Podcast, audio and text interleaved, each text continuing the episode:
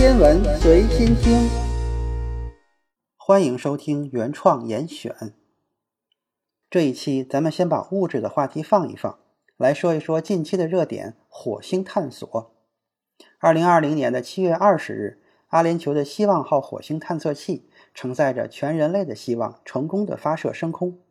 紧接着，七月二十三日。我国首次火星探测任务“天问一号”探测器在中国文昌航天发射场启程。随着长征五号遥四火箭的点火升空，我国也拉开了向更遥远的深空探测的序幕。此次征程将通过一次发射实现绕、着、巡三大任务，这在世界航天史上还是第一次。天问正如其名，它将对火星进行全方位的探索，以满足全人类的好奇心。中国的目标是成为第三个将探测器降落在这个红色星球上的国家。那么，先来问一个问题：如果地球在未来某一个时候不适合人类居住了，那么首选的宜居星球是哪里呢？你可能会说是火星。其实，最初的首选并不是火星，而是金星。如果把时间倒退五六十年的话，在天文学家心中最适合做地球备胎的，那肯定是金星。因为金星各方面的数据真的都太完美了，金星的体积和质量都是和地球非常接近的。星球的质量越大，引力也就越大。在月球上的引力只有地球上的六分之一，但是如果你站在金星上的话，是不会感觉到有明显差别的。火星就不行了，火星的半径只有地球半径的一半。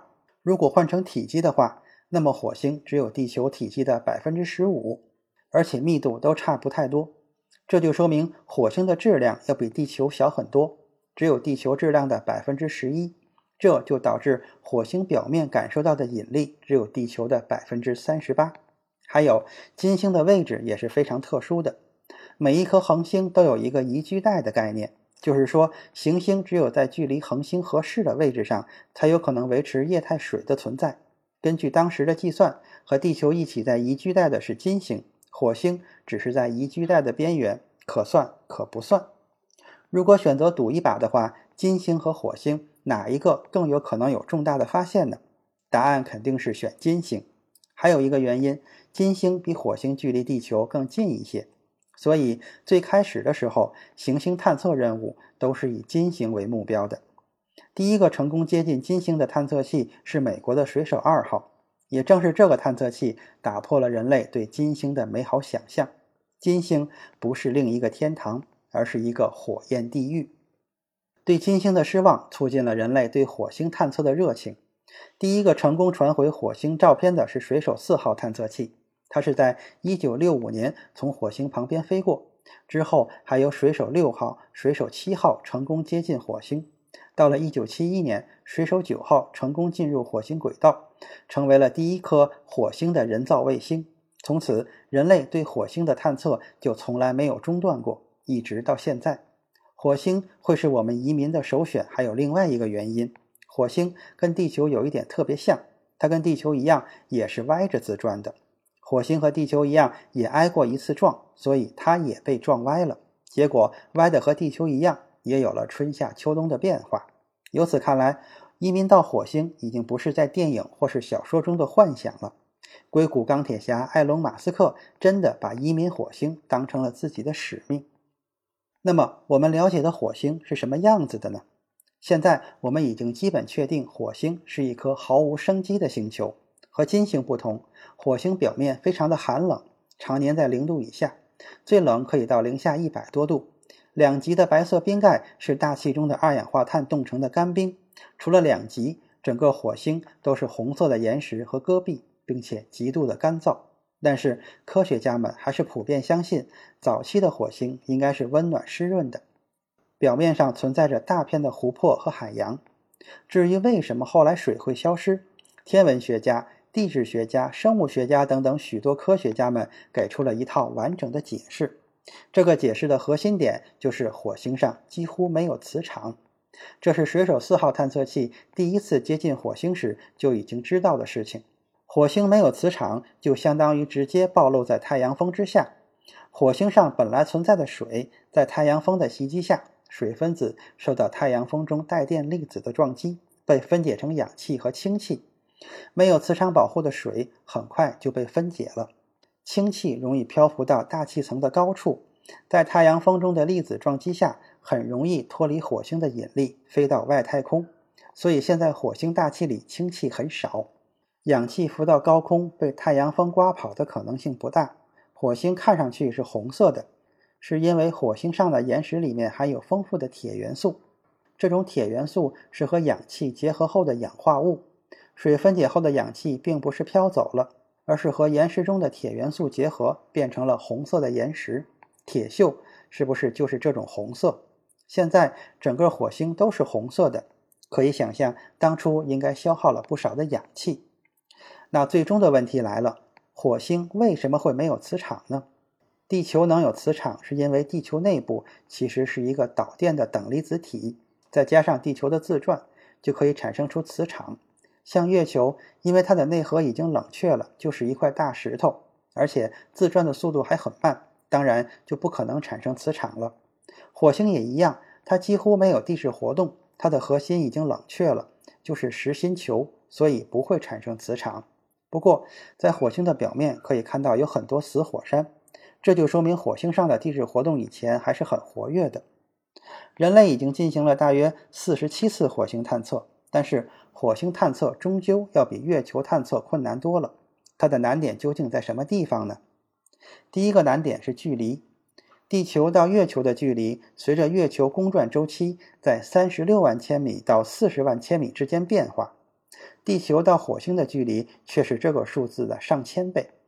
在二零零三年的时候，火星与地球大约在六万年间距离最近的时候，两者依然相距大约五千五百万千米，也有数据说是四千三百万千米。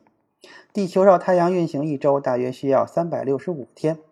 火星绕太阳公转一周需要六百八十七个地球日，它们的运行轨道并不同步。两颗星球各自运行在太阳的两侧时，它们之间的距离会变得非常的遥远，最遥远的时候可以达到大约四亿千米。因此，地球到火星的距离大约是地球到月球距离的一百四十倍到一千倍。地球与火星之间的遥远距离，成为了阻碍人造天体成功登陆火星的最大障碍。这使得信息来回传输时间太长。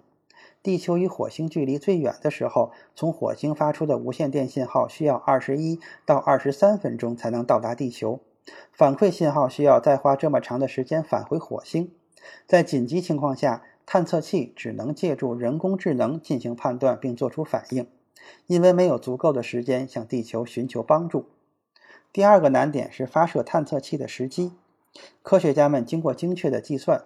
要去火星不是想去就可以去的，主要原因是地球在火星轨道里面转圈儿，火星在地球轨道外面转圈儿，所以一般来说要二十六个月才能有一次发射窗口。假如掌控不好这个时间，就去不了火星。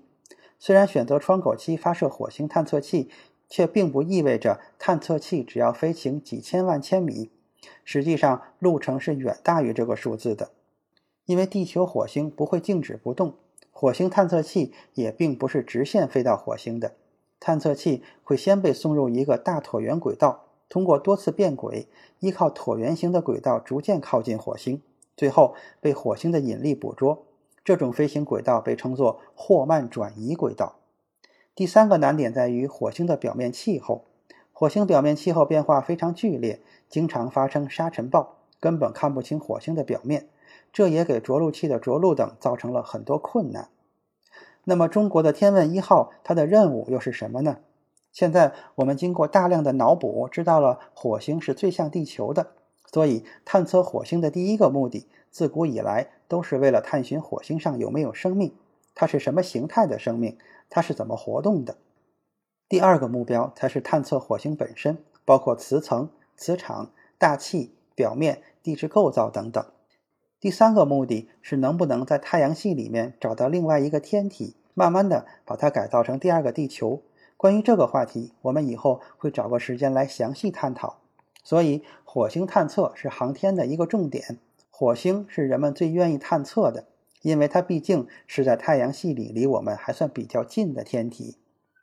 2011年的时候，中国首个火星探测器发射升空，探测器的名称为“萤火一号”。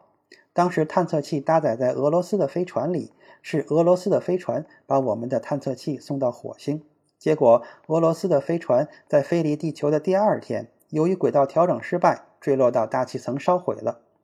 也就是因为这次失败，中国开始了自主探测火星之路。天问一号包括一个火星的卫星围绕火星运行。同时会有一个着陆器落在火星上，里面包含一辆火星车，会走下来，一边走一边对火星进行探测。中国首次自主火星探测是以火星轨道器加上火星车相结合的方式，对火星全球进行全局的探测与局部的精细探测。天问一号科学目标主要包括：第一，火星全球和着陆器地形地貌、物质成分的探测与研究。